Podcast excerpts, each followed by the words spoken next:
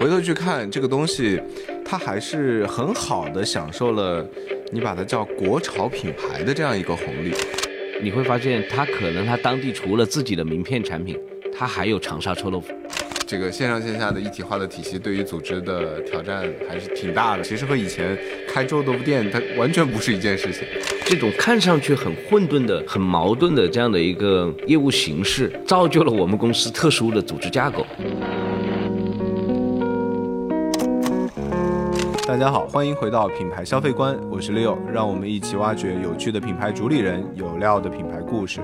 那最近呢，如果大家想找去玩的地方呢，打开各种手机 APP 啊，首页就经常会给你推荐长沙这个地方，啊，比如说我也经常会看到像什么特种兵大学生挑战二十四小时吃遍长沙这种 Vlog，那就非常的火爆，而且只要一提及到长沙的美食呢，就会出现这样的画面，在烟火气中啊排着长长的队，然后手中散发着浓厚臭味的臭豆腐啊，肩上背着长沙没白来的红色袋子。那说到这里呢，大家一定会知道，说今天我们请到的是长沙美食三巨头之一的黑色经典的 CEO 啊，卢路成，卢总啊，欢迎卢总跟大家打个招呼吧。Hello，大家好，我是黑丝经典的有味的男人啊，臭男人，有味的男人。对对对。哎，这个其实如果我们去过长沙的朋友，就会对这个牌子非常的熟悉啊，而且。它这个核心就是这个臭豆腐，其实这个东西，这个对大家来讲是个传统的小吃，而且是个地方小吃，它客单价也也不高。然后在每个城市啊，就是中国的每个城市都有各种各样的地方小吃。那你们怎么一开始就选择了这个东西来做做一个可能现在这个几千家店的这样的一个连锁品牌呢？其实那个我们事后总结啊，我们当时觉得这个有两个要素决定了我们做这个品类，就是国民认知度非常高。嗯，它是一个国民小吃啊，不不仅仅是长沙人知道，是全国人民都知道这是一个长沙的名片小吃，所以它国民认知度非常高。嗯，第二个呢，它的市场空间非常大。嗯，呃，就这么个这么高的认知的产品，然后又是长沙的名片，没有人把它去连锁化，或者是去把它品牌化。当然，在十几年前，大家这个呃连锁餐饮的品牌意识也才刚刚萌芽呃，所以我们那个时候就觉得。哎，我们是不是可以在这个品类上有一番作为？因为那个时候的竞争对手啊，各方面还没有竞争对手，嗯，啊，没有人，没有年轻人去做这个品类，都是是吧？一帮这个年纪比较大的，然后讲白了就社会底层人人士，他们在干这个品类，而且是推着车，嗯，啊，那自然而然就不会把它做成品牌，他们没有这个品牌意识。那我们觉得这个是我们当时分析的两个要素点，嗯，啊，当然从。最开始还是靠直觉，然后因为这听着像是事后总结的，实际情况是什么样子？实际情况就是我们当时 并没有想那么多，就是呃，三无大学生创业，就是大家就我们是大学生创业，没有在任何的公司去干过什么这个岗位。那从大学生的这个视角，我们觉得。呃，可干的实际上不多，就你可以选的范畴不多，因为我们也不是什么这个有知识产权，也也没有什么资技术背景，也没有什么这个资资源背景，呃，资金背景，呃，所以就用最质朴的方式，是吧？推车卖小吃的这种方式，先来赚人生的第一桶金，嗯，啊，最开始就是这样的一个过程。哎，但就是说，你这个过程当中有没有什么有意思的这个这个突破点啊？就因为那么多人都。摆摊对吧？这个卖东西做小吃，是什么时候开始让你们意识到说，哎，这个东西至少可以说，比如说可以做连锁，可以复制，可以扩张。我觉得这是一个比较简单的生意模式嘛。就我做了第一家店赚钱了，我是不是想做第二家店、第三家店？这个过程当中是怎么怎么怎么出现的？呃，首先最开始其实我们摆摊的过程中也是，当然我们中。终极呃，就是最开始的一个想法，还是想要把它开成连锁店。嗯，但最开始我们摆摊的方式呢，也是为了呃来测试这个产品。嗯，那在这个过程当中，我们实际上跟很多的这个老老老老的这种街头艺术家，就是老的这种前辈，这个前辈，呃，就各种各种技术，嗯，各种学。呃，那个时候他们都挂着一千块钱学技术，两千块钱学技术，是吧？因为长沙臭豆腐它是一个是，所以我们说的它是一个。神秘的黑色料理，对。啊，那它神秘在哪儿呢？其实当时我们也没有，也对这个产品没有任何的认知。对。啊，那当时我们就当时试探性的都去尝，都去学，都是尝，都是都去探索里面的它到底它的这个成技术啊，它里面有到底有什么样的一个配方？对。哎，我们发现有意思的就是他们其实配方都大差不差。嗯。那说明这个长沙臭豆腐它这个传统的配方还就是这样的。啊。啊，因为你一家两家可能偶出现偶然的这个配料是吧？但是你三家四家都是这样的一个配料，那说说明它确实是一个传统的这个小吃。对。啊，然后它传统的配方当中，我们就去发现它呃最就是所有产生共性的这种呃配料。嗯。然后在这个过程当中，我们在不断的扎，就是去潜心去研究它。啊，从它里面所有的成分的配比，就包括一片豆腐。啊，从这个那那我们就深度研究了，啊，真的就深度，因为我们一帮理工科，啊，然后里面我们还有一个特别爱鼓捣这个这个这个配方的这个这个这个我们一个呃这个合伙人，啊，啊，那所有的这个从细节从这个从豆子磨浆开始，嗯，啊，然后从卤水的这个发酵，嗯，然后我们整个就就在里边，呃，就扎扎进去了去研研究，啊，然后。整出一套我们自己配比的传统配方，嗯啊，所以在这个过程当中，其实，呃，人生三苦啊，嗯，撑船打铁磨豆腐，其实这个过程挺苦的。是是，其实豆腐不不是个容易做的事情，特别不容易做。所以我们说，昨天我我我不是在台上说，我说那个豆腐它是这个科技产品，是吧？结合了这个物理化学和生物发酵的这个多重变化啊。是是是。那所以这个过程当中，可能慢慢就开始能建立一点在产品这个层面的。标准化的这么个意思在里面啊，但是就说回来，在长沙就是最开始做的时候，包括我现在知道，现在应该还有很多店都是直营店，对吧？那也是开了关，关了开，它有不同的店的模型，对吧？因为有很多这个街边的小吃店，就是夫妻老婆店，都是开这个臭豆腐，对吧？那你们有什么不同呢？在当时？所以又讲到这个产品这一块儿，呃，我们还是在这个产品上面。呃，花了心思，花了功夫，然后在其实，在终端的表达上面，我们用了一个不同的操作，嗯，就是以前的传统的臭豆腐的吃法，它不会把那个酱汁和汤汁灌到那个豆腐里边去，它是直接用筷子，啊，是吧？搓搓一下，然后在那个汤里面浸泡一下，对对对。然后我们当时 get 到这个点，就是因为泡了汤之后，那个豆腐就那个脆度就不够了，那你长沙臭豆腐最鲜明的特色就是外脆里嫩，啊，所以我们就。想了一个新的操作方法啊，在门店每一片豆腐用筷子把它戳空啊，但是不把它戳破，嗯，然后用那个酱汁和汤汁，然后把它呃先灌汤再灌呃先倒酱再灌汤。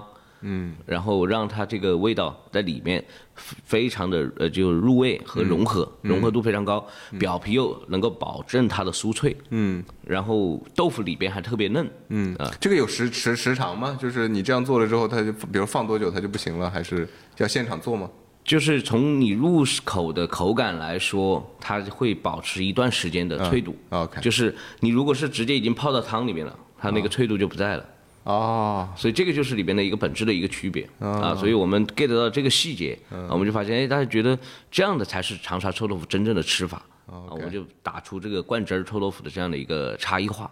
最开始开店的时候，呃，就有了一个灌汁儿臭豆腐的这样的一个招牌产品。理解理解啊，所以这个基本上就是打出了一个差异化，在这个最开始在长沙做对初期阶段的时候，嗯嗯，对吧？那说回来，就是这个东西。嗯，我们我们在做餐饮品牌的时候，一个很大的一个一个挑战啊，你所有的产品都是可以被模仿的，嗯嗯，对吧？都可以被学，从你的包装啊。什么招头就是店招啊，然后样子呀，什么都可以被抄。因为我这个行业里面也聊聊了一些，就是大家都有挺痛苦的这个事情，而且你也没有办法说对方什么知识产权、什么品牌就到不了那个层层面嘛，对不对？所以所有的东西可能都给你一点先发优势，但是后来肯定会出现模仿者，那这个东西就很难建品牌。我不知道你怎么看这个事儿。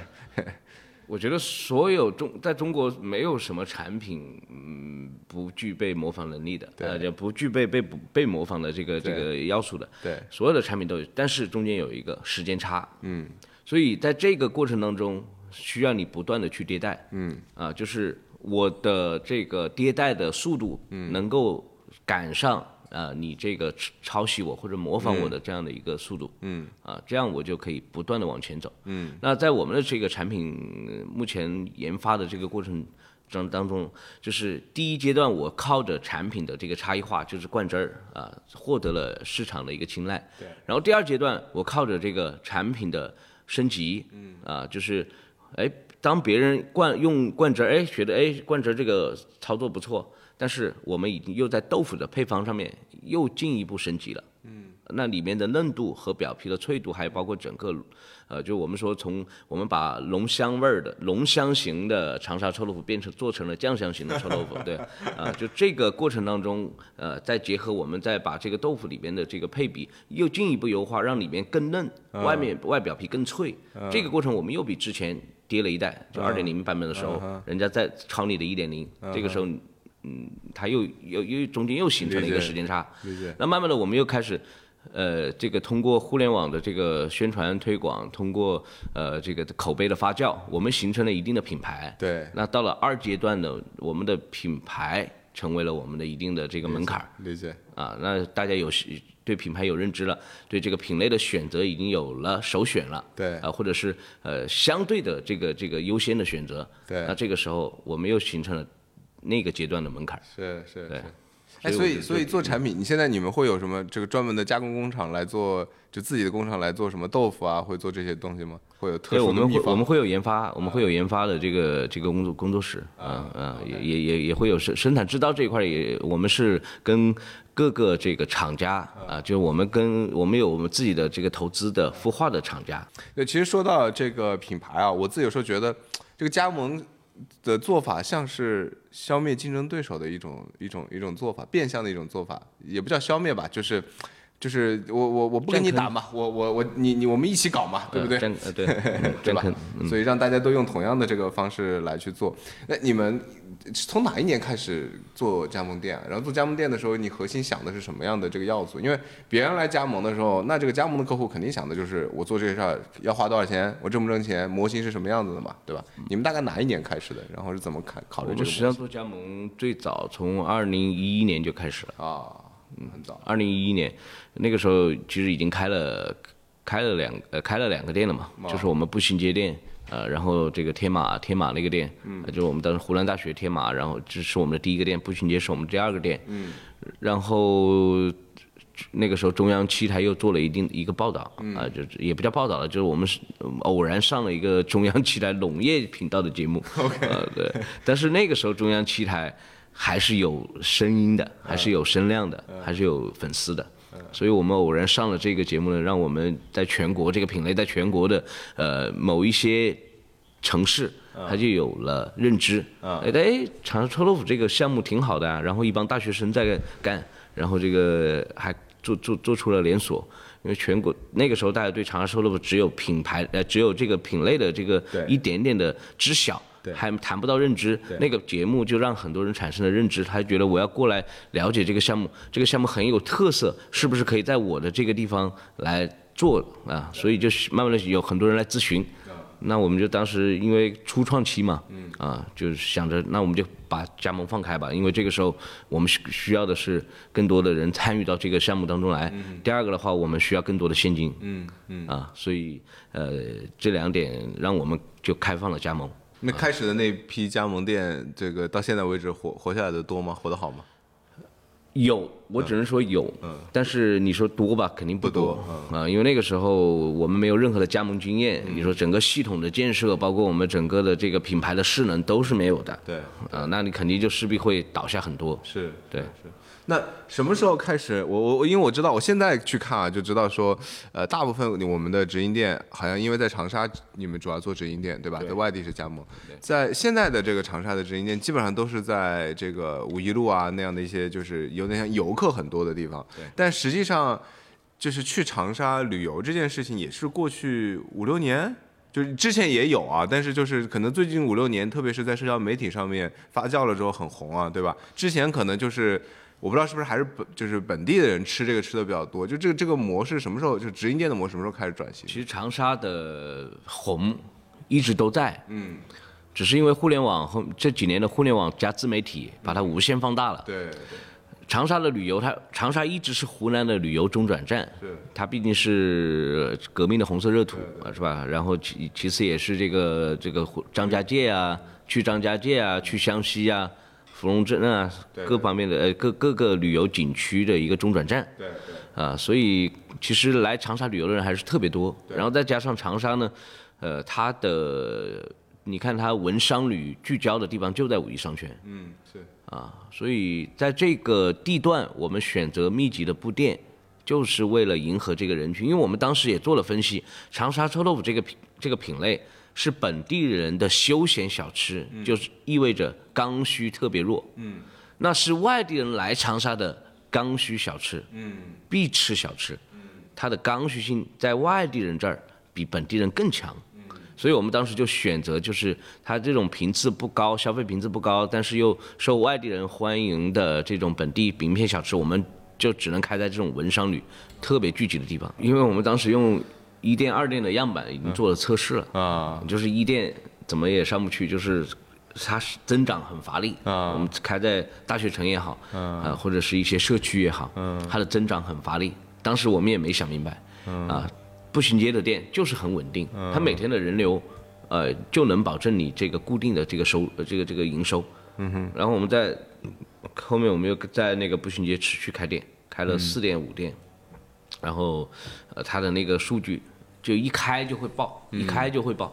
嗯。那我还去其他社区开什么？不用试错了，我们就在这儿，因为这个地方的人流足。就是它需要你开多店来消化，是，哎，这是不是就开始诞生了？就是慢慢这个一个连锁的店慢慢走向一些品牌的过程。因为游客多了呢，他就肯定就是说需要非常多的吃的东西之外的东西，对吧？比如说要打卡、要拍照、要有包装。然后呢，因为它游客他的频率比较低，因为大部分人一年不会老去嘛，对不对？所以他就会。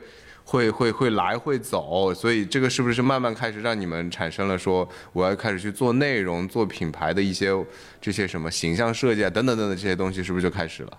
其实这个时候还没有开始啊，呃，准确来说，我们开始品牌的再建设，实际上是从一七年、一八年开始。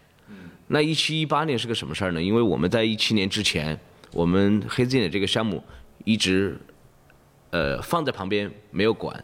让它自然生长。你们干啥去了？对我们开了点小差啊，就觉得这个干臭豆腐不能干一辈子，可能啊是做点高大上的东西啊。就是当时什么是高大上？就干汽车连锁去了，干汽车售后连锁去了。是不是当时什么互联网 O T O 的？对对对对对，那番那番洗脑，然后我们就去干了一些。是吧？这个 自身实力够不上的一些产业，那很显而易见就失败了嘛。OK，那这个时候我们就回回回回到这个项目当中，把精力回到。其实我们人还在这儿，只是精力是吧？这个主要还是放在那那那边。但是当到了一定的一个节点，我们觉得决定还是要把精力重新聚焦在这个项目上。嗯啊，然后因为有几个方面原因，第一个的话就是从整个五一商圈来看。长沙的这个网红城市的气质，嗯，呃，虽然以前一直都红，但是网红因为随着媒体时，呃，这个自媒体的时代的来临，越来越越来越红，就被放大了。我们觉得，呃，我们其实站在这个宝地上面，干嘛要把它放在放任不管呢？我们应该好好的珍惜它，是吧？对啊。然后第二个的话就是，呃，茶颜悦色文喝友的两张王牌的出现，对，让我们看到了在品牌这一块升级，再加上。好的品类的，再加上好的品类，再加上这个自媒体的这个宣传推广，是可以形成呃巨大品牌的。对，所以我们看到了这两点，然后再加上茶颜悦色的这种呃文化创意啊，然后这种包装的赋能，哎，我们觉得还是要好好的来干品牌。啊，所以其实还是有一个榜样在前面，有点对，一定是有的。啊，对，我们不能只看只干品，只干产品，嗯，是吧？品牌各方面，呃，包括我们这么好的一个文化的这个要素的这个产品，啊，不要浪费了。嗯，啊，我们就重新杀回来。哎，其实啊，我我聊着就想就是往往深呃推一层，就是，呃，今天我们回头去看啊，回头去看这个东西，它还是很好的享受了。你把它叫国潮品牌的这样一个红利，啊，就是说，这这我们的国潮品牌很多，什么吃喝玩乐的，包括这种这种，包括李宁啊，包括等等。但是就是今天他们从包装层面而言，都体现了很多本土文化复兴的这样的一些元素在里面。然后的确是迎合了很多当代的年轻人嘛。我相信你们的这个用户群体是年轻人为主嘛，这样的一个受众啊，对吧？但是你你觉得就是这个过程当中是什么让你们就是慢慢意识到自己是属于这样的一个一个一个定位？它背后到底是在解决年轻人的什么需求？是真的就吃一片臭豆腐那个需求吗？还是有没有什么你们觉得更深层次的需求？这个里边当然，我觉得它的这个需求层次很多。呃，其实从基础来看，它还是一个解决一个。呃，消费者来长沙的一个呃，可能猎奇的一个心理，是吧？首先是解决这这个心理，对，因为品类品，他可能不一定选择黑字眼这个品牌，但长沙臭豆腐这个品类是解决他来长沙猎奇的这样的一个心理。哎，长沙臭豆腐又是黑色的，对，啊，神秘的黑色料理啊，他想试一试，对，是吧？这是第一个。第二个的话呢，就是呃，游客来到这个长沙，他你的文化的这个层面，他是要感受的，他是要打卡的。那解决他打卡的一个价值，对，呃，然后第三个的话就是刚刚说到，呃，就是我们，哎，呃，就作为你你你也你也是长沙人，就是，哎，我长沙本土的，啊，我有外地的这个朋友来长沙，嗯，啊。哎，我们这个臭豆，我这我我给你推荐我们长沙最最牛逼的这个小吃嗯啊，长沙臭豆腐。嗯然后，当然我们在这个长沙臭豆腐，我们形成这个品牌，它肯定就会优先选择我们这个品牌。那在这个角度，就是这个臭豆腐真好吃，是吧？我们长沙的这个产品，那解决一个本地人的一种。的这个情绪价值，啊，推荐我的家乡，推荐我的美食，哎，我我的骄傲是吧？啊，我所以我，呃，这个我觉得还是需求还是挺丰富的。嗯，然后同时我们又站在这个需求的这个角度，通过这个刚刚您说的这个，其实国潮它是一个消费的迭代过程当中的一个产生的一个新词，它是因为消费者呃跟呃跟呃跟迭迭代了。啊，新的这个消费人群，他对这种文化创意的价值，对于国潮文化的这种呃重视程度，会高于上一代的这个消费人群。所以新一代的这个消费人群，他们关注的点，它不仅仅是产品的口味上了，啊，就除了刚刚我说的那些价值，他会更更关注，哎，就是在这个价值衍生出来的一些呃其他的附加值，就是刚刚说到的这个用文化创意来给予的这种附加值，因为它会形成它的内心的一种。呃，骄傲，一种情绪，啊啊，或者一种标签，啊，就是哎，你你你看我们长沙的这个产品，你看又好看又好吃又好玩儿啊，是是，我我我觉得可能这个案例上面。呃，茶颜悦色的体现会更更明显一些，因为就是奶茶很多嘛，选择很多。对，但你的确提到，因为我也去蛮多地方这个旅行啊，就是出差什么的，然后每个地方都有本土的小吃，但的确有一个有一个问题啊，就是说很多地方的好的本土小吃，它并没有能形成品牌。那对于一个呃，比如游客而言，其实有个很挑战的事情，就是说我去这个地方，我想吃一个好吃的东西，对吧？那是本地很出名的，到底我去哪一家呢？你就会发现有差别，有些城市它就是。那一家就是最出名，你打开点评，基本上就是必吃榜，它在前面。这个时候你去的时候，基本上也不会错，你就因为你的机会成本是很高的，对吧？你你你在那两天，你就能吃几顿饭，对吧？你没有那么多时间去去尝试。但有些地方它就不行，它可能这个品类很出名，但是你找不到一个突出的店，也找找不到一个突出的品牌，然后你去找的时候，你就会发现很容易踩雷。所以我就觉得它它是解决了这样的一个一个一个需求，这是这是其一。再有就是说，的确我觉得像所谓讲国潮的这件事情是年轻人年轻人在想我需要什么样的品牌，我我的就是他有一种用消费主义的标签来来让自己有生活中的有趣味的事儿，有自我实现价值的那个部分在里面。所以当你做的这些东西是满足他的就匹配他的标签的时候，他就觉得会会很喜欢。我觉得是回头看啊，就好像是。是找到了这么一点关联的因素，就这么就这么个逻辑，其实是是是。那呃，这是整个在嗯，就是直营店上面的这个逻辑。刚刚提到这个这个加盟嘛，那其实除了长沙之外，它还有没有那么好的这个这样的受众基础，对吧？就可能长沙是个旅行的这种这个目的地，但其他地方很多都不是，对对吧？那我不知道，包括我们的这个加盟店主要分布的这些区域啊，那他们在那个场景里面。又是在解决什么需求呢？嗯，我们首先看我们的这个门店加盟店的分布，其实还是以广两广呃就广呃还是以广东地区了，广东地区和江浙这一带为主，就是我们的加盟商的分布。所以还是经济越发达的地方，大家都愿意在那个地方去，哪怕做这种小吃啊，做这种小贩的这个生意。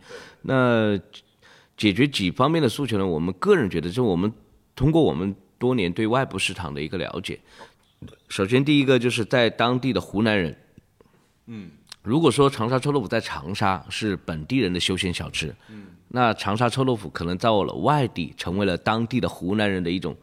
思思乡啊，思乡情绪的一种刚需小吃啊，他可能就会觉得，哎，我家我我在外地能够吃到自己家乡的美食啊，这第一个。第二个的话，长沙臭豆腐它成为了一个文旅景区的一个标签性的全国性的小吃，国民小吃。嗯，就大家可以看到，就是所有的旅游景区，你会发现，它可能它当地除了自己的名片产品。它还有长沙臭豆腐，哪个地方都有长沙臭豆腐。哦，是吗？对，这个很有很有意思的一个现象，就所有的旅游景区都有长沙臭豆腐。是南方的比较多是吗？北方也有，也有是吗？北方也有。OK，啊，所以就很有意思的一个事儿。那它解决什么呢？我觉得还是一个这个产品属性的一个问题。它是一个即兴小吃，是一个兴趣小吃。嗯。当你路过闻到那个味儿的时候。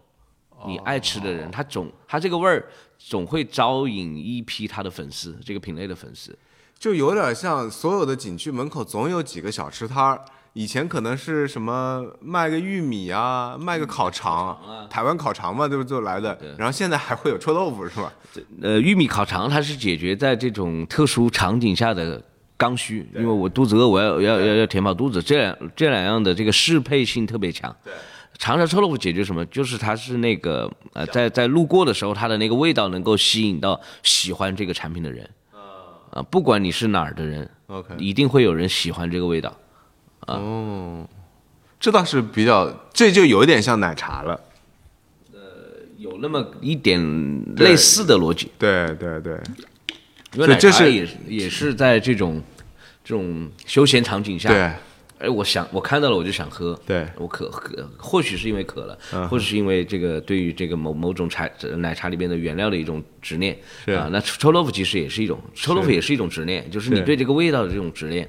你过路过的时候，你闻到那个味儿，你就想要吃。嗯，有有些人真的是闻到那个味儿就可以流口水的那种。嗯啊，有这个现现象，所以这就是一个你们现在的加盟店的主要的这个用户群体是吧？对对，理解理解。哎，这个地方就有一个这个有一点挑战的这个这个现象啊。你看长沙的这些品牌，包括茶颜悦色啊，其实包括文和友吧，你提到的这不是三三大巨头三张名片吗？他们出出了湖南之后都不是很好。啊，包括茶颜悦色很长时间不出湖南，在从奶茶，因为奶茶这个江湖比较比较大嘛，对吧？对，有很多的这个主要的玩家，呃，包括最近可能像霸王茶姬，对吧？就是从云南它就走向了全国，好像更广泛一些。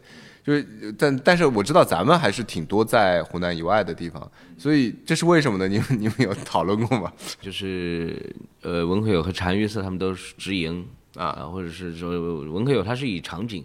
对，它需要很大的空间，对，所以它肯定慢。对，那茶颜茶颜小店模型，但它又是它是很重的直营体系，对，所以它势必走出去的话，它也它它要深思熟熟虑，嗯，它的团队它的组织匹呃能不能配得上匹配得上，嗯。啊，比如他去重庆之去重庆的时候，那个时间节点是因为疫情期间，嗯，长沙关了太多的店，嗯，但是他又不忍心裁员那么多小伙伴，哦，他需要消化，还需要找到另外一片土壤。啊，把这些这个小伙伴们还能够让让大家能够对事情能够找到事情做，呃，然后他在重庆，然后在武汉，然后在那个江西江苏啊，江苏南京啊，无锡，嗯，他其实这个这几个地方，他其实茶颜，我觉得他并没有在这几个地方失败，嗯，他生意都都还不错，嗯，啊，只能茶颜茶颜走出去，只是说他会削弱他在长沙本土的。是呢，嗯嗯，但是他到底那个就看他自己选择，他到底选择做一个全国性品牌，嗯，还是你就是一个长沙品牌、区域品牌，嗯，如果你做全国品牌，那这个中间肯定会有阵痛期，因为别人原来是在你的稀缺性啊，嗯，你稀缺性吸引了我来长沙喝茶颜悦色，对，但你现在开始全国了，哎，你看这就是一个很很大的点了，就是你成就你的，就是你要扩张的时候可能会打败你的，成就你的是这个这个这一层窗户纸，你现在要把它捅破了啊，但你捅破的过程当中势必也还是会有阵痛，嗯，但是我觉得呃茶按茶颜目前的这个选择来说，它。它依依然在保持它的这个品牌的势能的增长。嗯，你即便它在全国呃布局，啊，因为它走得很慢，嗯，但是它其实步子迈得很稳，嗯，还是在不断的不断的忍，不断的取舍，嗯啊。那这个问题在你们这儿存在吗？我们跟他还是不一样，因为从开始项目的诞生和包括整个的战略选择就不一样。嗯，我们本身就是以家就在。这长我们的战略就是八个字：扎根长沙，辐射全国。嗯我们只在长沙做直营，嗯啊，或者是我们只在湖南做直营，嗯啊。那辐射全国本来就是用加盟的方式，嗯，那这种也是我的一种选择，嗯。那我们早就已经开始干了这个事儿，啊。所以其实，在你身上，你可以弱化掉说，非要来湖南才能吃到这个的标签。你觉得这个不是你核心的点？嗯，就是在长沙，你肯定是来长沙吃我们的这个臭豆腐，你没白来嘛。所以为什么我们有一句 slogan？那是对所有外地游客说的。对，长沙没白来。长沙没白来。嗯，啊，这个也当时也是呃再一次确认了我们是文旅消费的这样的一个属性的产品。对。那对于全国外地来说的话，其实也这句话说给全国人民听，其实还有一个意义，就是即便我的店开到你这儿来了。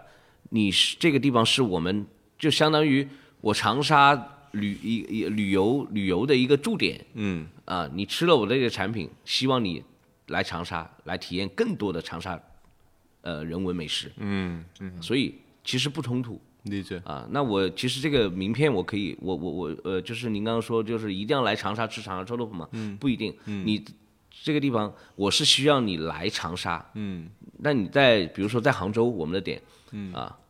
你吃了我们的这个黑子店臭豆腐，我也希望你来能够吃，通过喜爱上我们的这个臭豆腐，能够来到长沙，来体验更多的长沙的人文美美景呃人文美食。嗯，对，理解理解。其实这个会呃，这我觉得这个问题肯定是一个挺关键的问题啊，它决定了说到底我们最后能开多少家店。因为你在满足多么对吧广泛的这个这个需求对吧？就是这个需求到底是一个去湖南的游客的需求，还是一个叫什么景区周边的这样的一个被吸引就是香味啊的这样的一个一个即时性的需求，还是慢慢可以更广泛到一个就是说。呃，这个生活当中就是零食零嘴的需求，就我我不知道，就是说，因为它一定会决定了，因为你比如说，我相信在你面前的可能是一些这这这一两年被聊了很多的这些所谓万店连锁品牌，对吧？这个什么什么这个做茶饮的很多啊，蜜雪啊这些，包括还有做什么火锅食材的，然后还有做什么汉堡的，对吧？那个炸鸡的，就是那个。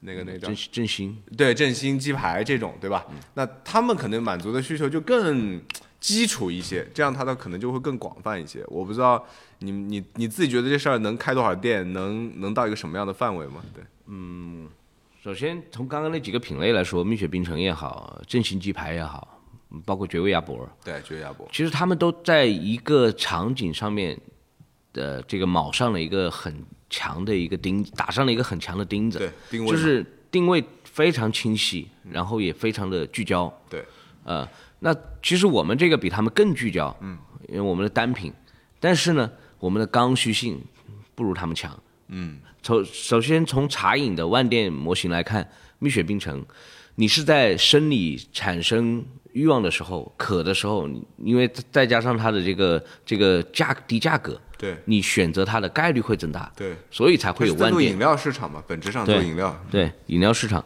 呃，生理空间决定了市场空间。就是你一天可以喝两杯、三杯，是吧？蜜雪冰城。对。你吃不了，你绝对吃不吃不了两到三碗臭豆腐。对。一般人啊。对。是吧？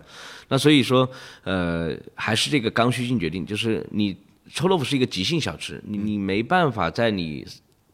在你这个产生生理需求的时候，第一时间想到臭豆腐，它不是一个生理需求，嗯，所以在这个时候，角从这个维度来说，你就很难去做到那么刚性的需求和这么多门店，对，啊，因为你它必须要消化呀，对，你没有这么大的这个市场来消化你这么多的店，你纠结这个问题吗？你有没有想着换在里面延伸或者换产品？其实。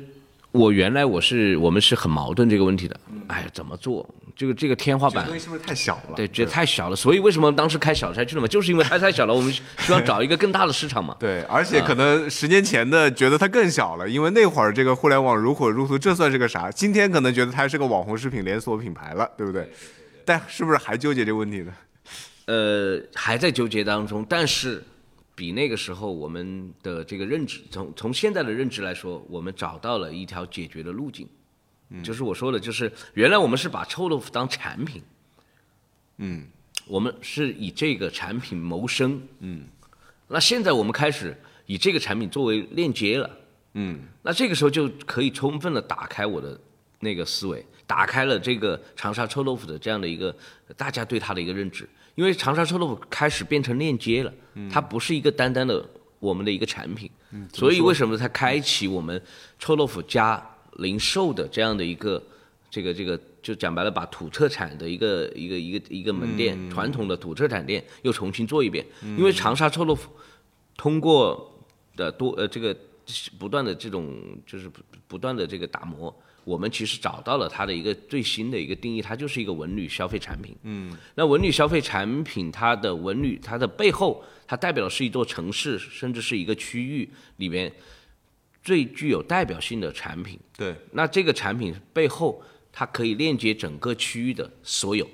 嗯，我们用这套思路，所以开始走入我们新零售的这样的一个赛道。嗯，要不跟大家介绍一下你们那个新零售的模式吧？是主要在怎么怎么构建那个店型的？对，嗯，其实店型很简单，其实也是大家可能觉得就是好像就一个特产店里面嵌了一个卖臭豆腐的。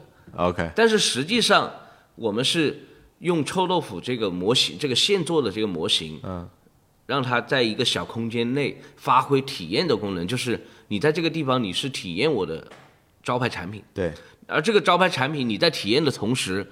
你又可以进到我的门店去购买我的所有的这个跟这个招牌产品相关的湖南各地美食，因为我们用这个产品，我们用长沙臭豆腐筛选出了游客属属性，嗯，筛选出了人群的一个细呃划分，嗯，我们通过这个筛选之后，然后又把它吸引到门店里面去，因为这个需求是产生了共振，嗯，因为来买长沙臭豆腐的一定会来买湖南特产。嗯，因为他们都是游客，嗯，所以慢慢的我们就形成了这样的一个体系，我们叫做体验式零售的这样的一个体系，嗯。啊，这个相当于就是这个现做的臭豆腐是这个低成本的引流获客，而且还筛选的很精准的客群，是，然后你核心的生意是在变成了在卖特产，对，哎，现在现现在特产的这个生意占比是不是已经超过特臭豆腐了？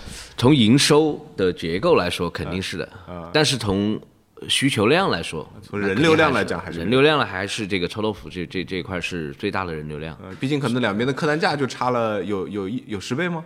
差不多。呃，对，有有有。对，所以这可能这这就构建了一个新的模式，十倍左右吧。有有有，就就现在来说，这个大家好像钱袋子会捂得紧一点，就大概是个七八呃五呃六七六七左右吧。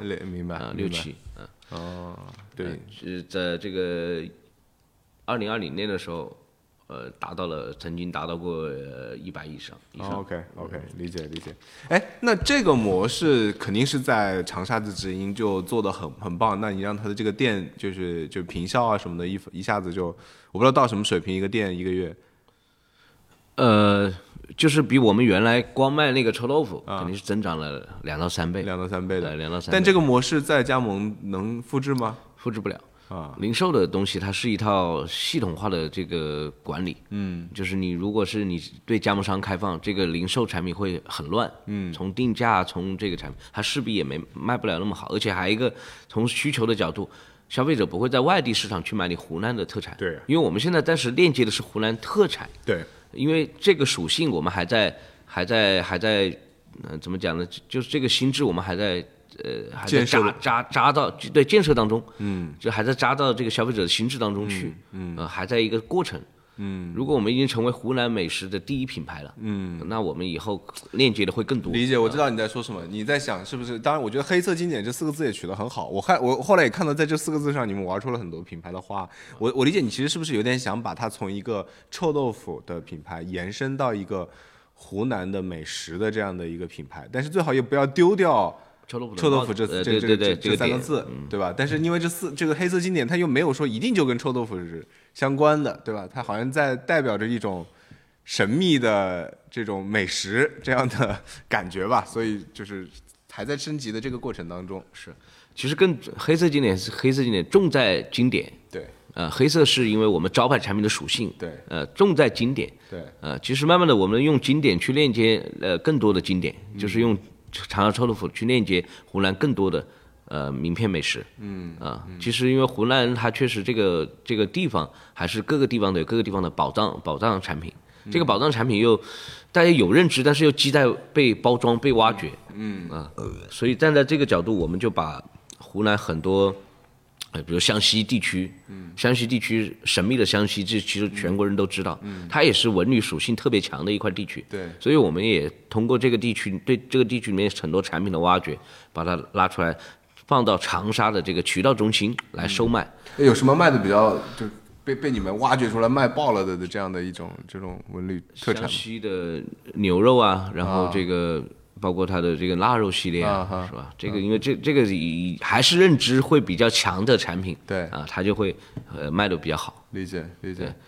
嗯，那这这件事情会导致说，呃，就是公司是不是同时在做两件事情呢？就是外地的加盟生意其实是一个有点偏做供应链呐、做品牌那样的一个生意，然后这个这个湖南的这个直营店其实做成了一个新的生意，是一个。这个引流加特产，这个这个售卖的这么个生意，会导致这个公司的这个重心会会会分化吗？我我觉得在这个在这个阶段特殊的一个阶段，就是恰恰这种这种混呃看上去很混沌的，嗯，很矛盾的这样的一个嗯业务形式，也造就了我们公司特殊的组织架构。反而让我们觉得，让我们觉得我们是独一份儿，嗯，很难被复制，嗯。啊，就什么意思？呢？就是你既干了餐饮供应链的事儿，对，又要干零售渠道的事儿，对对，然后你在这两件事情上你怎么去把它基因融合？其实看上去是一个很难、很很矛盾的事情，是，呃，但是我们确实就在这么干着，而且目前来说，上面是两边分开的吗？呃，我们是按照这个这是事情的这个职职呃这个这个职务内容来划分。啊，就是呃业务内容来划分职位啊，业务业务内容来划分职位，就从这两条线来说，暂时是分开的，但是里边又有交融的，就比如说品牌，品牌是肯定是一起的，对，都在一起的，呃，这人事财务后呃中台肯定都在一起，对，那后端，呃后端的这个生产，嗯。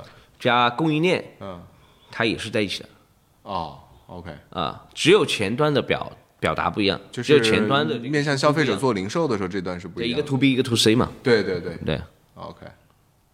从 To C 的角度，我理解这个是新零售的体系是过去几年相当于构建的，这个过程当中，你看也需要解决一个问题，就是，呃，游客来了之后，他可能就一年可能基本上不会来第二次吧，或者来第二次概率相对比较低吧。就是一一到两次，我不知道，就它的频率会比较低，它的客流量会很大，所以怎么去解决这个相当于线上线下一体化的这个问题，能增加这个这个复购啊、生意啊什么的，这个我不知道从这个组织体系上面是做了哪些尝试。呃，先从呃业务内容来剖析，就是游客到了门店，然后吃了产品，带回了产品，对他一定会。我我因为我们的产品通过严选，通过这个我们的包装，一定会让他在对复购，一定会有复购的需求，因为他在其他地方买不到，他是觉得这个地方这个东西很好吃，我们建立了我们自己的这个线上的复购复购模型，再加上其他的呃公益电商的一些平台，啊，就形成了我们这样的一个三角的复购模型，啊，所以很多的游客，呃。慢慢的就是接从接受了什么呢？就是他在线上的复购的这个频次会比到线下来购买的频次要高。为什么？因为他来长沙的物理空间它的成本会高，对，那他在线上购买的这个门槛会低，嗯，他在线上的这个消费频次就慢慢的变高了，嗯，然后还形成一个什么样的一个有意思的现象呢？就是他在线线上买着买着，有时候因为他来长沙门槛特别低，嗯，他可能买着买着产品，哎他妈的最近又可以去一趟啊，还去一趟长沙吧，我想那个吃那个现炸的啊啊，就又会形成这样的一个循环，嗯啊，就会有这样的一个现象。啊，当然这个呃案例多不多？呃，我们其实还没有没办法去知晓，因因为因为他只是在线上复购。至于那个线上复购是否怎么刺激他来又又来长沙旅游一次，这个我们没有数据，但是有这样的案例。为什么？因为我们在那个那个。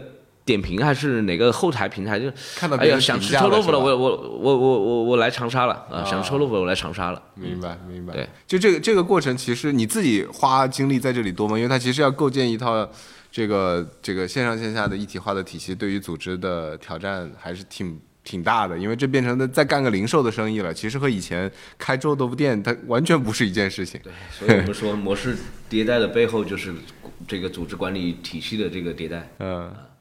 这个当然还好，我我我不是一个人在战战斗，对吧？我们有很多合伙人 啊，几个合伙人，然后这个，所以整个的框架的这个搭建，我们只是说现在还是相对来相对以前是比较清晰了。嗯，相对也就刚刚您讲的这个两条线怎么融合，其实就是靠中台融合。嗯，啊，后台来呃这个后台来生产所有的生产呃所有的这个呃这个要素。嗯，然后再靠中台来。消化，然后前端的这个输出，那无非就是 to B to C 的业务业务模型。嗯，理解理解。你觉得这个这个做法在其他的品类上能做吗？跟别人讨论过吗？就比如说，一方面啊，就是湖南也还有一些类似的这样的东西，比如说，我自己就很爱吃米粉。啊，那个东西就是也是外地不太能吃得到的。然后，但是最近开始慢慢有一些外地连锁了。再比如，我还去很多地方这个玩啊，就是就只要跟吃相关的，其实都有这样的。比如说，什么顺德有什么呃水牛奶呀，然后有什么顺德的一些当地就很多美食嘛，什么烤乳猪啊什么的。比如说什么潮汕有牛肉，对吧？就就各地对吧都有很多就非常有当地特色的吃的。然后。它当地也有特产，嗯，就是这样的一个一个模型，你觉得在别的这个方式上面能做到复制吗？我觉得一定会有这样的，用黑色经典我们现在这套逻辑，嗯，来走出来的这个品类，嗯，一定会有。但是你说我们这个特殊性确实也是特殊性，嗯，因为长沙臭豆腐之于长沙的这个认知国民认知度，它是我觉得在所有的旅游城市当中，嗯。它应该是最高的，嗯，相对来说最高的，嗯，因为其他的这种，你比如说，你说成都有什么，你第一时间反应，你还真不，你还是哦，重庆火锅，重庆火锅啊，但重庆火锅已经做成了那个火锅底料嘛，对对吧？那个大桥还是什么桥？对，呃桥什么桥头牌是吗？嗯。然后那个你对成都小吃没有特别出名的，是啊你成都这个城市，它肯定烟火气十足，对，是吧？也也也是网红城市，对。但你说有什么头牌？西安肉夹馍，好，OK，西安肉夹馍，嗯，西安肉夹馍是有人在做这个这一套这个这个产品，包括预制，它其实更多的是用预制菜的方式，对，是吧？嗯，那你说其他的城市？让你第一第一句话马上能回答，就是跟城市关联度已经几乎成形成融合的产品。杭州小笼包，北京烤鸭其实已经做出来了。北京烤鸭是北京烤鸭已经做出来了。是的，是的，是吧？它是已经做出来了的。它既是菜，它也可以做，它也可以做成包装礼品。礼品，对。但哦，那个，但是但是它的问题是什么？它的客单价太高了。嗯。对，一百多一百多一只，对，然后这个，而且都是老字号在做，对，老字号的，没有新的品牌，也也有新的，也有，我觉得大董，他也大董。啊，大董算对对，但是因为烤鸭这个产品，它的这种它不是它不具备零食属性，对，它太正餐了，太太正餐了，嗯，所以它的消费频次又不够，对，它的复购率也不够，对，啊。所以我说我我们这个是一个比较特殊的一个一个一个一个模型，嗯，天津麻花，天津麻花，对 对，反正各地有一点，但的确是好像仔细想想都还是有一点点差别啊，有有那么点差别，就是那个那个那种极致代表性不够。嗯嗯，所以这里肯定还是有它的特殊性在里面。对，嗯，再有可能这些地方的确从这个叫什么网红属性上来讲，可能也就是长沙、成都、西安算在一起吧，就是能到一个一个水平上面。对，还是有文化属性在里面的。对对对。这这更更多的是时间上是沉时间的沉淀，嗯，啊，有意思。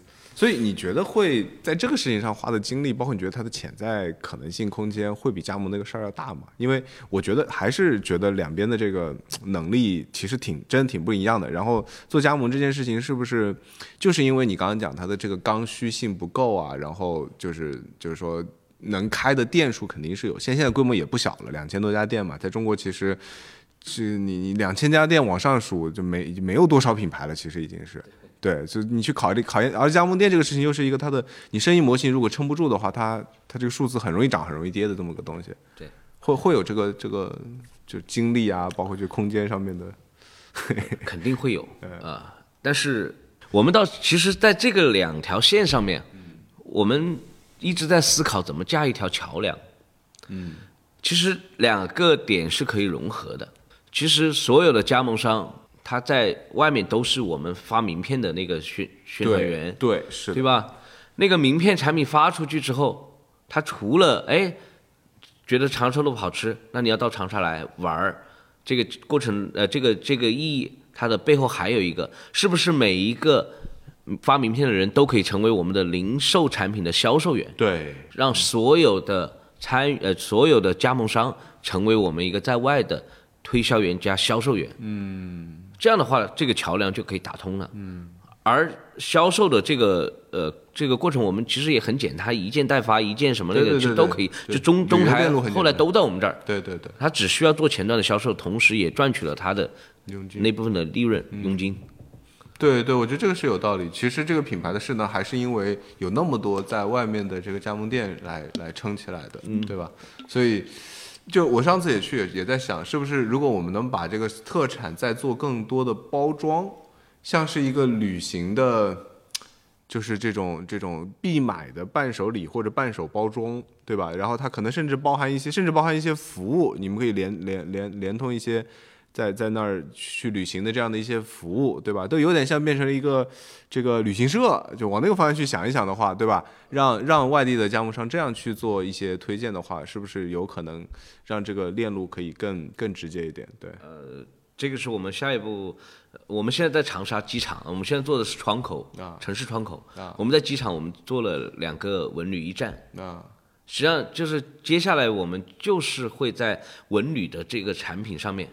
我们是无论是服务也好，嗯，还是这个产品，呃，这个呃这个衍生出来的产品也好，嗯，还是说我们在这个文旅的线上的一些呃其他的呃呃一些业务，我们接下来就就会强链接，嗯，强链接。那那个所有的我我们加盟我们这个产品的人，其实他们都可以成为这个文旅，成为这个城市当中啊我们在外面的一个推销员。嗯，所以慢慢的这这些链接我们都可以充分的结合我们所谓的以长沙臭豆腐为链接的这个事情，慢慢的复制出去。嗯，啊，能够给他们形成新的利润增长点。对对，他们无非就是利益嘛，其实讲白了就是我们在外外面的两千个销售员。对，嗯对，我觉得这是个挺挺棒的想法，而且应该就是他慢慢的在真正的融为一体嘛，升级这样的一个品牌的定位，我就是在做一个。有一个引流的这样的产品为桥梁，然后我核心就是在做相当于湖南的文旅特产的这个这个零售，或者说整个文旅的这样的一个项目的这样的一个一个供给嘛。对对对，慢慢的就但但这个需要我们做什么？就是在我们的组织组织管理体系当中要加入很强力的培训体系。嗯，对对，这这个其实很关键，因为我们原来对加盟商的培训。很弱，对，是比较一个松散，就只在产品操作，嗯，品牌的品牌还没到运营的这个这个层面，就是品牌的视觉规范，嗯，啊，然后以及供应链的这个操作，嗯，这个是最基础的加盟要素，对对对。但是真正的现在这种呃升人家现在升级过的这种加盟加盟体系里面，除了这三点，还有好多很多很多，其实都很卷。对，就加盟商有时候都都挺累的，但是你你你你要想赚到钱，你还得真真得听总部的话。是，加盟商现在在中国肯定就中国整个这个连锁的形态都是一个偏向于强管控的状态。啊，只是它的在利益分配体系上面会有一些变化，但是因为肯定是统一的做法效率最高。对对，反正你还得让人家赚到钱，否则他凭什么听你的？是是是是。那挺有意思的这个 聊天啊，我们节目到可能差不多最后了，感谢呃卢总今天的这个这个分享。我们这个最后有一个比较固定的环节叫哈哈 moment，它是一个什么意思呢？就是在分享让你一个印象特别深刻的消费者一个用户，或者让你觉得有没有特别有意思的这个这个消费的行为，让你觉得你的你的你的用户还还有这样子的顾客，他们是这样来吃的。对，就是疫情期间有有一对男女朋友，那个女生。反正这个事情在我我脑海当中印象很深，但是具体里面的细节我不太记得了。没关系，我有点不太记得了。反正就是一个女生，她要坐高铁离开长沙了，疫情期间啊。啊。然后那个男生去我们的门店去买了一碗臭豆腐和那个什么，是是好像是两个大大学生，然后一碗臭豆腐表的白吧，好像是。还是有这么个事儿，我只记得几个关键点，就是一个坐高铁，然后一个一个一个表白，就是意思什么呢？就是希望呃不要走，不要走，要留下来。对，所以这个臭豆腐成了年轻人这个表达情感的一个。呃，载体，它是个个案，它是个个案，但是就是因为这个个案让我印象很深。我我觉得很浪漫啊，这个因为它代表的是味道呀，味道好像是一个城市最重要的一个组成部分。对对，好像他是坐车去武汉啊，然后就一碗臭豆腐，希望让他留下，好像是这么个有这么个事儿。嗯，对，有意思，有意思。啊，那好，那今天的节目就先到这里。好的，谢谢卢总，今天节目就到这儿，拜拜。好了，拜拜。啊。